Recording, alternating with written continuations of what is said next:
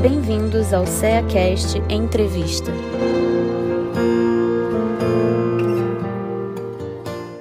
Olá, sejam bem-vindos a mais um CEACast. Eu sou Miriam Alves e hoje estamos aqui com Rosângela Borim, trabalhadora do Centro Espírita Leon Denis e responsável pelos trabalhos da obra social Antônio de Aquino, do Rio de Janeiro. A gente conversar um pouco sobre o papel do Centro Espírita nas questões sociais. Seja muito bem-vinda, Rosângela. Muito obrigada. Uma grande alegria estar aqui junto, nós estarmos todos juntos na casa de Antônio Jaquino, que também é o, o mentor da nossa casa, do Centro Espírita Antônio Jaquino e da Obra Social Antônio Jaquino, que são do céu de Rio de Janeiro. E é muito, muito, muito bom para mim ter a oportunidade desse trabalho. Muito obrigada. Só queria fazer uma pequena colocação. Eu trabalho na obra social. A gente teve uma mudança agora de direção e eu agora trabalho na obra social pelo Centro Espírita Antônio de Aquino. Que maravilha, que maravilha, então. Obrigada pela correção aí, Rosângela. Mas, assim, para começarmos, é, para a gente procurar saber um pouco mais, né? Como funciona aí uma obra social, vamos aí uma primeira pergunta. É, no Evangelho segundo o Espiritismo, existe uma máxima que diz: fora da caridade não há salvação. Mas fala para gente, Rosângela, o que significa essa caridade? Como a gente está falando do Evangelho segundo o Espiritismo, a gente certamente está falando de uma máxima espírita, fora da caridade na salvação. E caridade para o espírita, ela vai muito além da caridade material. Caridade material, ela também é muito importante para que a gente se alivie, porque quem está com fome não vai ter muita vontade de ouvir falar de Jesus. Mas o Dr. Erma, que é um dos diretores espirituais do Centro Espírita Leon Denis, nos ensinou, com relação ao trabalho na obra social Antônio de Aquino, que quando nós trabalhássemos com os nossos irmãos que vão em busca de auxílio, nós sempre olhássemos para eles como espíritos imortais, que são, e trabalhássemos sempre com a visão do espírito. Então, a caridade, segundo a doutrina espírita, ela tem uma, uma amplitude muito maior, porque além da questão material, ela cuida da questão do espírito e principalmente de atender ao que os espíritos responderam a Kardec quando ele perguntou no livro dos espíritos qual era o verdadeiro sentido da palavra caridade como entendia Jesus, e a resposta foi que era benevolência para com todos, o perdão das ofensas e a indulgência para as imperfeições alheias. Três situações que vão muito além da caridade material. Então, a caridade é a gente se ver como irmão, é a gente respeitar a dificuldade do outro, é a gente servir sempre que possível, no que for possível, sem escolher trabalho, só pela grande oportunidade de estar aprendendo a servir Jesus, né? É olhar o próximo realmente como irmão, como irmão, compreendendo, o ajudando no que for possível. Então seria esse o, o Antônio de Aquino, uma situação em que foi perguntado a ele qual seria o ideal cristão qual seria a linha diretriz do trabalho para a obra social, e ele respondeu que serve até para a obra social de vocês, do Centro Antônio de Aquino, Rio das Ostras. Rio das Ostras. O seguinte, que a linha diretriz para o trabalho da obra social era o ideal cristão de amor ao próximo. Então, isso aí já fala para a gente, né? Esse grande amor ao próximo fala para nós o que é a caridade, né?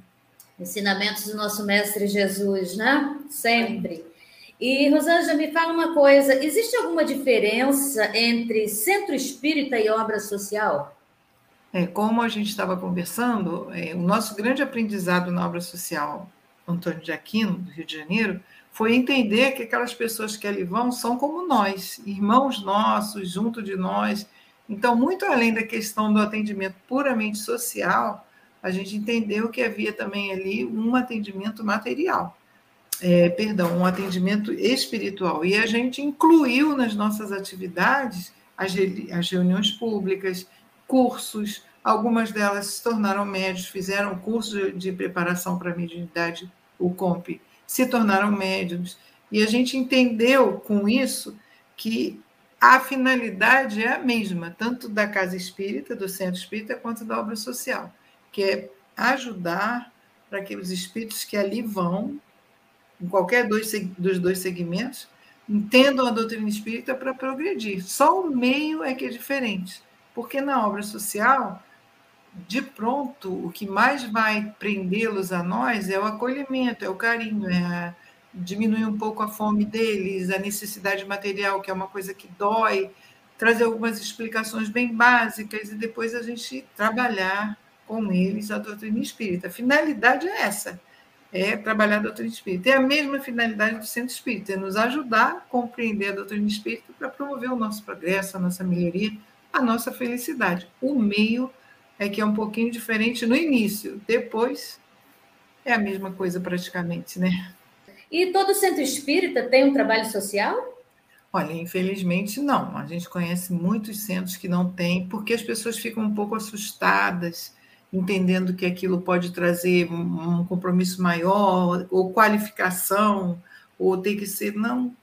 A maioria dos centros que começa, começa bem pequeno, né? A obra social começa no improviso, na, no quintal da casa de alguém, ou na varanda da casa de alguém, e todo mundo traz uma coisa monta uma. Ah, a gente tem que fazer três cestas, cada um traz uma coisa. Ah, a família daquela senhora ficou sem roupa, aí o pessoal se se junta, cada um traz uma peça, traz lençol, toalha, e assim vai indo, e depois, com o crescimento, é, a gente precisa de uma organização, isso é fundamental, mas, infelizmente, não são todos os que têm ainda, não. Uhum. É, é, sempre bom a gente lembrar da nossa experiência aqui, né, da nossa obra social também, e começou também, como você falou, assim, né, bem devagar, né? E aí a gente está agora desenvolvendo aí um trabalho, estamos construindo sempre, e sempre construindo, né? Sempre crescendo, sempre para frente, né, Rosângela? Sim, sim. É, me diz uma coisa, Rosângela, que tipo de projetos é, sociais esses centros espírita, o Centro Espírita e Obra Social pode ter? Quais é. são os, que, os projetos que podem ser desenvolvidos? A característica do Centro Espírita normalmente é a divulgação. Então, Assim como a obra social tem como objetivo final, olhando aquela obra social espírita, né? Sim. olhando aqueles espíritos que ali vão encarnados como espíritos, também é divulgação. Em cima disso, é, cada núcleo faz a sua, seus projetos. Na parte do centro espírita, são projetos de estudo, projetos de, de qualificação mediúnica, vários projetos de atendimento na parte de ensino e mediunidade, utilizando a reunião pública, o atendimento fraterno, as reuniões privativas, como, por exemplo, a desobsessão ou a cura. Já na obra social, de par com projetos espirituais, também vão entrar os projetos sociais, que façam com que aquelas irmãs tenham se tornem protagonistas né, do futuro delas. E esses projetos podem ser oficinas, de aprendizado de geração de renda para ela, acolhimento aos jovens e às crianças no contraturno escolar, retirando eles da rua naquele momento, é, oficinas, inclusive, que ajudem e qualifiquem tanto as mulheres, chefes de família, grande maioria, quanto os jovens, para que possam enfrentar a vida de outra maneira, cursos que falem de família, que falem da vivência deles, além dos cursos espíritas. Então, uma coisa importante com relação à obra social é que haja uma pequena pesquisa para levantar qual é a necessidade daquele grupo que está sendo atendido. E aí sim criar projetos que atinjam de imediato esses focos detectados, né? e depois, com o tempo, vai expandindo, porque a aproximação deles vai fazendo com que se compreenda melhor quais são as necessidades daquela, daquele grupo de pessoas. Né? É um combo, né, Rosângela? Material e o espiritual, né? É o combo, exatamente. exatamente. É trabalhar com o olho nos dois, né? Com olhar para os dois, né? É, ter sempre essa visão de ajuda, né? Exatamente. Espiritual. Doutor Erma, voltando a falar nesse grande diretor da nossa casa, muito querido, da casa do, do Centro Espírita é, Leão Denis de Cabo Frio também, doutor Erma está muito presente ali. É, ele sempre disse para nós que nós devíamos entender a casa espírita ela traz o conceito, a teoria, né? A gente estuda, a nossa prática ali é mediúnica, é de estudos, e a obra social ela traz a prática da caridade, né? Do entendimento de você ouvir. Eu lembro no início algumas coisas me deixavam assim tão assustadas porque era uma, uma comunidade muito pobre e tinha coisas sérias. E eu falava, meu Deus, como é que pode? Depois eu fui entendendo que era o que elas eram e que elas tinham para dar. E muitas, muitas tiveram modificações muito boas, muito grandes nas suas próprias vidas. Eu lembro, por exemplo, que quando elas chegavam entendendo que elas estavam ainda ali só para buscar a parte material e a gente queria conversar sobre mais alguma coisa, e ela, não, tia, eu não quero saber disso, não, eu quero. E muitas vezes a gente conseguia entregar para elas alguma roupa, alguma coisa, e elas vendiam na esquina, largavam. No início a gente ficava muito chateado. Depois a gente foi entendendo que era uma outra forma, a abordagem teria que ser diferente. E a gente conseguiu chegar a um caminho do meio aí. E hoje, quando elas chegam fazendo, enfrentando, nem fazem mais, mas quando faziam malcriação, quando cobravam, vocês estão aqui para quê? Para ajudar? A gente se aborrecia um pouco, agora não, agora a gente já consegue entender, já consegue abraçar. Então, realmente, o conteúdo que a gente aprende no Centro Espírita é muito aplicável e é uma, como diz o doutor Herman, um grande laboratório à obra social, para que a gente aprenda a aplicar realmente, e fora o que a gente aprende com elas de, de vida, né? Que é uma vida Sim. diferente da nossa, as necessidades, as experiências de violência, coisas assim tão presentes no dia a dia delas, e faz com que a, no, a nossa compreensão aumente muito. Então, quem trabalha em obra social, acreditem, ganha. e Rosângela, me conta uma coisa. É, o trabalho social de um centro espírita, ele precisa ser dirigido por um assistente social ou não? Necessariamente, no nosso entendimento, não. Uhum. Ele precisa ser dirigido por membros do centro que tenham uma boa visão do centro e de suas finalidades, de seus objetivos, que leve isso para a obra social, criando também para a obra social uma linha, porque se a gente começa uma obra social querendo fazer tudo, essas questões todas dos projetos, elas vêm com o tempo.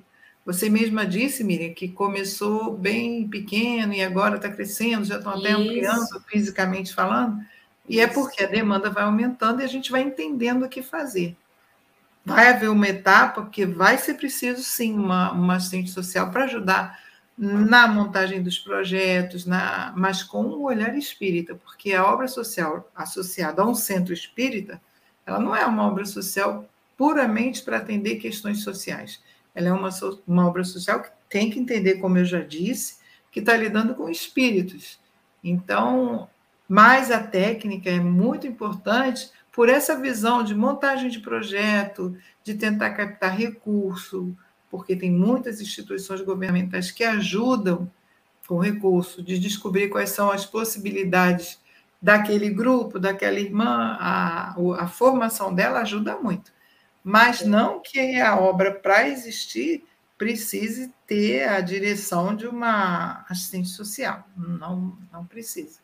Não necessariamente, né? Não é só para complementar essa pergunta, vou te, vou te fazer uma outra parecida, né? Quem pode trabalhar, então, nessa obra social espírita? Quem quiser ajudar, quem quiser amar, né? quem quiser, quem entender, como disse Antônio Jaquino, que o nosso papel ali é levar para elas o ideal cristão de amor ao próximo, mostrar para elas que ali elas têm um ponto de, de acolhimento, um ponto de recebê-las com afeto.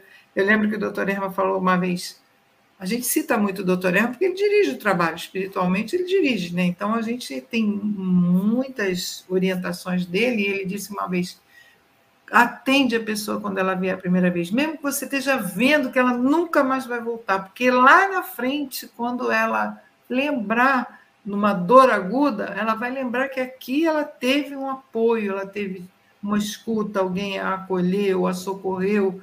Então, não deixem de atender. E aí é só, a gente entende que é só ter o amor, só querer, ter boa vontade, querer aprender, querer ajudar, porque a gente aprende é muito no trabalho da obra social. E aí qualquer um pode trabalhar. Nós somos os, os principais aí Nossa. atendidos, né? somos os Baltazar, principais. É, acolhidos. Que é um dos, também um dos espíritos dirigentes do céu, ele fala Sim que nós fazemos parte do nós e esse grupo que vai à obra social conosco, nós fazemos parte do mesmo elenco de espíritos, quer dizer, da mesma peça, da mesma trama. hoje com vestimenta diferente, vocabulário diferente, mas estamos ligados numa mesma trama. Então, estar trabalhando para Jesus com a caridade que a gente já consegue entender, já consegue fazer, nossa, é um aprendizado e para nós é uma situação de cura mesmo. A caridade, o amor ao próximo, o trabalho no bem, ele cura, ele transforma a nossa energia, transforma a nossa vibração. Isso chega até o nosso perispírito, porque a nossa nosso entendimento vai se modificando, nós vamos modificando a nós mesmos, e isso com o tempo, é claro, e o maior benefício, como você disse, Miriam, é nosso. Com certeza isso. É, Rosângela, conta um pouquinho para a gente, um pouco mais, é, sobre o trabalho da obra social Antônio de Aquino da Malé, no Rio de Janeiro. É, ela começou tem 62 anos e o grupo fundador do CELD é, trabalhava com evangelização de crianças daquela região ali próxima. Só que aí começou, como eles davam sopa e davam leite, começou a juntar muita gente. E não tinha espaço aí, foi a mesma coisa que você falou agora. Teve que procurar um, ampliar. E aí foram para uma, uma, uma casa muito pequenininha de madeira, tipo um barraquinho mesmo, na, bem próximo de onde está hoje. E ali sim o trabalho começou a crescer, foram aparecendo pessoas. E hoje a gente está voltando devagarinho, né, depois da pandemia mas a gente tem hoje dividida a obra social em departamentos que atuam em diversas áreas. Então, nós temos uma parte que é da promoção social, promoção e assistência social, que recebe o assistido, a família, faz a entrevista, detecta a necessidade e encaminha. Nós temos uma parte de saúde que dá apoio, tem alguns médicos, tem psicólogos, fisioterapeuta, dentista, eles dão apoio nessa, nessa, nesse nicho, né? E temos a parte que a gente chama de educacional, projeto de promoção à educação, que é a parte que tem o apoio aos jovens e crianças até, até 14 anos ficam com a gente. Se eu não estou enganada, a idade limite é 14. E aí tem coisas para eles, tem cursos, tem informática, tem alfabetização reforço. Agora não tem nada porque está fechado. E quando a gente voltar, a gente vai entender como é que isso vai funcionar, né? Mas, e também a parte estrutural doutrinária, que é o Centro Espírito Antônio de Aquino, que funciona no mesmo espaço físico da obra social, num horário diferente. Ele começa antes da obra social. A obra social começa às 10 horas, o Centro Espírita começa às 8 então, quando dá 9h40, o centro está terminando a reunião pública, e aí começa a obra social com as atividades sociais. E então, o centro é muito importante porque ele dá apoio espiritual ao trabalho da obra social. Aí depois elas vão, fazem a consulta delas, vão assistem reunião pública, algumas fazem curso doutrinário que escolhem fazer, outras fazem curso de artesanatos, de coisas para capacitar para elas terem renda e outras ajudam na casa em alguma coisa. Depois elas almoçam, a gente normalmente serve sopa, ela e as crianças, e elas vão.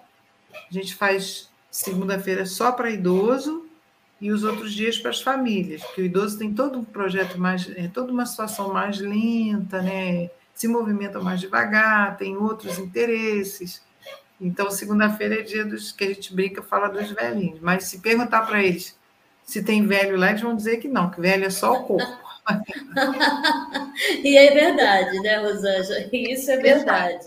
Eles já aprenderam isso, né? Sim. Rosângela, você falou sobre a pandemia, né? Então é inevitável a gente falar né, sobre isso nos tempos de hoje, já que ela trouxe mudanças é, drásticas aí né, em tudo que você falou do trabalho e tal.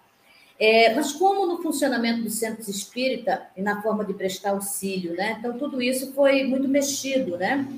É, como foi para vocês lá no OSA? Você até já falou um pouquinho, é, darem continuidade aí, se vocês estão dando continuidade, como vocês estão fazendo é, nessa, nessa, nessa parte tão crítica, né? Em que os centros e a obra estão fechados. Sim, no primeiro momento a gente teve que fechar, como todo mundo, né? Logo no início da pandemia, depois a, a fome estava pior do que nunca. Então o que a gente pensou foi começar a fazer, arrecadar mantimentos para que nós pudéssemos é, distribuir para as famílias. Então, uma vez por mês, desde abril ou maio de, de 2021, a gente voltou a distribuir, então a gente faz a captação, todo mundo ajuda, todo mundo doa, porque o CELD, ele reabriu logo, em julho ele já estava aberto dentro do possível, com espaço, com distanciamento, medida de temperatura, máscara, álcool em gel. Então as pessoas continuaram doando, a gente monta, monta as cestas todos os meses e entrega. Com o tempo, isso foi ampliando, a gente voltou com as campanhas do cobertor, do material escolar, de Natal, sem os eventos. A gente faz as sacolas de Natal, a cesta básica de Natal, que é bem caprichada, mas não tem o evento, não tem a festa, que é o mais legal, mas vai voltar, um dia vai voltar, se Deus quiser. Então a gente vai, vai, com certeza. Com certeza. É, continuo, recomeçamos a distribuir remédios, porque a quantidade de pedidos de remédio, a obra se manteve a partir de um determinado momento, abriu, sem abrir pra, para o público, mas os funcionários estavam lá trabalhando, movimentando os recursos para poder gerar as cestas, enfim. Com isso, elas viam que tinha gente, iam lá pedir remédio, pedir remédio, aí voltou a ter a distribuição de remédio. É, enfim, a gente atende é, sem que elas fiquem lá. A gente, elas vão, recebem atendimento e saem. Não ficam como ficam normalmente numa situação fora da pandemia. Agora eu acredito que devagarinho vai voltar, né? É, reestudando certamente a nova realidade delas, né? A nova situação familiar, porque muita coisa mudou, para que a gente possa entender nesse primeiro momento como socorrê-las de verdade. Perfeito. E outra coisa, Rosângela, é, daqui para frente, né? Você até já falou um pouquinho, mas como é que vocês pretendem se, se, se, se adequar, né? A essa nova realidade que está vindo aí, né? que veio aí, né? Para a gente com a pandemia, com o fechamento dos centros espíritas e tudo mais. É. O centro, de um modo geral, o centro espírita, ele vive de doação, de bazar, de livraria, de evento, né? De o que ele consegue fazer para que a gente até adotou o delivery, que é fazer almoço determinados dias, fazer lanches, entregar na casa das pessoas tanto na, na, no prédio do CELD, que é num bairro de Bento Ribeiro, no Rio de Janeiro, quanto no prédio da obra social, que é em Magalhães Bastos, onde funciona o CEA, o Centro Espírita Antônio de Aquino, lá no Rio. E a gente continuou e, e se propôs a fazer o que pode nesse sentido, sem ultrapassar as leis sanitárias, né, para que a gente continuasse com captação de recursos como a, a, eu lembro que o Altivo, que foi o fundador de tudo isso que eu estou falando, um grande amigo que com certeza tem grande influência também na criação do céu de. Isso eu posso garantir, porque eu estava lá, do céu de Cabo Frio e da obra social. É, ele sempre dizia que ele se surpreendia com a força de trabalho das pessoas, porque tudo que a gente faz, pede, eles aderem e a gente acaba conseguindo fazer. Por conta mesmo de ver que o trabalho é um trabalho verdadeiro, é um trabalho real, sério, né?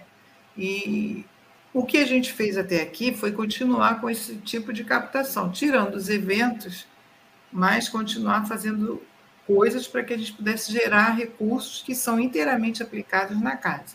Daqui para frente, eu acredito que à medida que a gente for voltando, a gente também vai ter que ir se adequando, pelo menos por um tempo, não muito diferente do que vem fazendo, que é meio que um limite, porque as pessoas também estão com muita dificuldade, né? As pessoas que frequentam, as pessoas que vão em busca de, de socorro, não estou falando agora da obra social, estou falando do centro, que é normalmente quem, quem vamos dizer assim, é, mantém a obra social, chamado mantenedor, né, através do centro, que o recurso vem maior na obra social, o recurso é menor pela própria proposta de trabalho, mas a gente vai precisar entender como é que isso vai funcionar. Conforme as pessoas forem voltando, a gente entendendo esse momento, a gente vai vendo o que pode ser feito para que a gente possa se adaptar né, a essa realidade econômica que a gente está vivendo aí. É um aprendizado para todos nós, né, Rosângela? Surreal, inesperado, né, Miriam? Uma inesperado coisa... e surreal. O importante é que a gente, por conta disso, não pare. Não pare o trabalho. Já vimos que não é para parar e não paramos, e aí começaram as lives, começaram os podcasts, começaram as aulas online, e vamos em frente, a gente não pode parar de servir, não. né? Tem que ter sempre a vontade de seguir em frente, né? Isso aí. É, e me diz uma coisa, Rosângela, será que a gente pode dizer que a pandemia ela provocou é, reflexões nas pessoas sobre suas vidas, seus valores? É, pelo que nós temos escutado, não falando somente da minha experiência, pela minha experiência, eu responderia que sim. Foi extremamente importante para minha reencarnação a pandemia no sentido de reajustes, de coisas que eu tive tempo de observar, que eu tive tempo de. Posso dizer que eu não aproveitei muito que eu devia, não, mas aproveitei. Só que esse mesmo discurso eu escuto de todos. Todos pensaram, todos os que estão próximos a mim, a grande maioria de amigos espíritas, todos aproveitaram, todos se reveram, né? olharam para dentro de si mesmos, se reviram, viram realmente o que, que eu sou, o que, que eu faço, como eu ajo, e começaram, inclusive, a valorizar mais o trabalho, por sentir a falta enorme que é essa proximidade, o abraço. A gente dá abraço aberto sem ter ideia do que é o valor do abraço, né? E aí a gente, com isso, aprendeu que o abraço é uma troca importantíssima aprendeu a respeitar mais, aprendeu a sentir a dor do outro, porque às vezes a dor não era na minha vida, na minha família, mas era na família de um amigo querido. Enfim, eu entendo sim que a pandemia provocou, sem dúvida nenhuma, muitas reflexões sobre nós, sobre as nossas vidas, sobre a vida dos nossos próximos, que a gente tenha sempre alguma ascendência, né, ou interferência com certeza provocou. É, trouxe aí para a gente lembrar que essa palavra tão usada né, durante a pandemia, que foi a empatia, né? Sim. Então, essa empatia aí, muitos, como você falou, é, conseguiram aí colocar em prática, né? Aquela, uhum. Aquele amor pelo outro, aquela atenção pelo outro, né? Verdade. Isso é muito importante, né? Rosângela, para a gente ir encerrando, é, me diz qual o sentimento de trabalhar em uma obra social espírita? Olha, primeiro sentimento que eu digo é mesmo de gratidão. No início, a gente vai para a obra social, vou lá ajudar, vai pensando que vai ajudar. O tempo vai passando, a gente começa a entender que eu tive grandes mestres. Uma delas foi Elvira Gonçalves, que era uma fundadora do CEL, junto com Altivo, Cidinha, Neuza, Gildo, era um grupo de amigos que fundaram o CELD. E depois a Elvira se tornou responsável pelo trabalho social que ia começar. E eu tive nela uma grande mestra. Ela dizia assim para mim: Imagina, era domingo o trabalho na obra social, era um dia só. Agora é a semana inteira, mas na época que começou era um dia só. Ela falava assim: pensa que a gente que vai ajudar, a gente que é ajudado. A gente está aqui fazendo as bolsas de roupa para elas. Imagina se a gente vai lá domingo e ninguém aparece. A gente fica lá, faz a sopa, todo mundo vai lá e não aparece ninguém. Nenhuma delas. Nossa, Deus me livre, eu aqui preciso delas. Aí eu ficava ouvindo aquilo, ficava, meu Deus, não é que é verdade?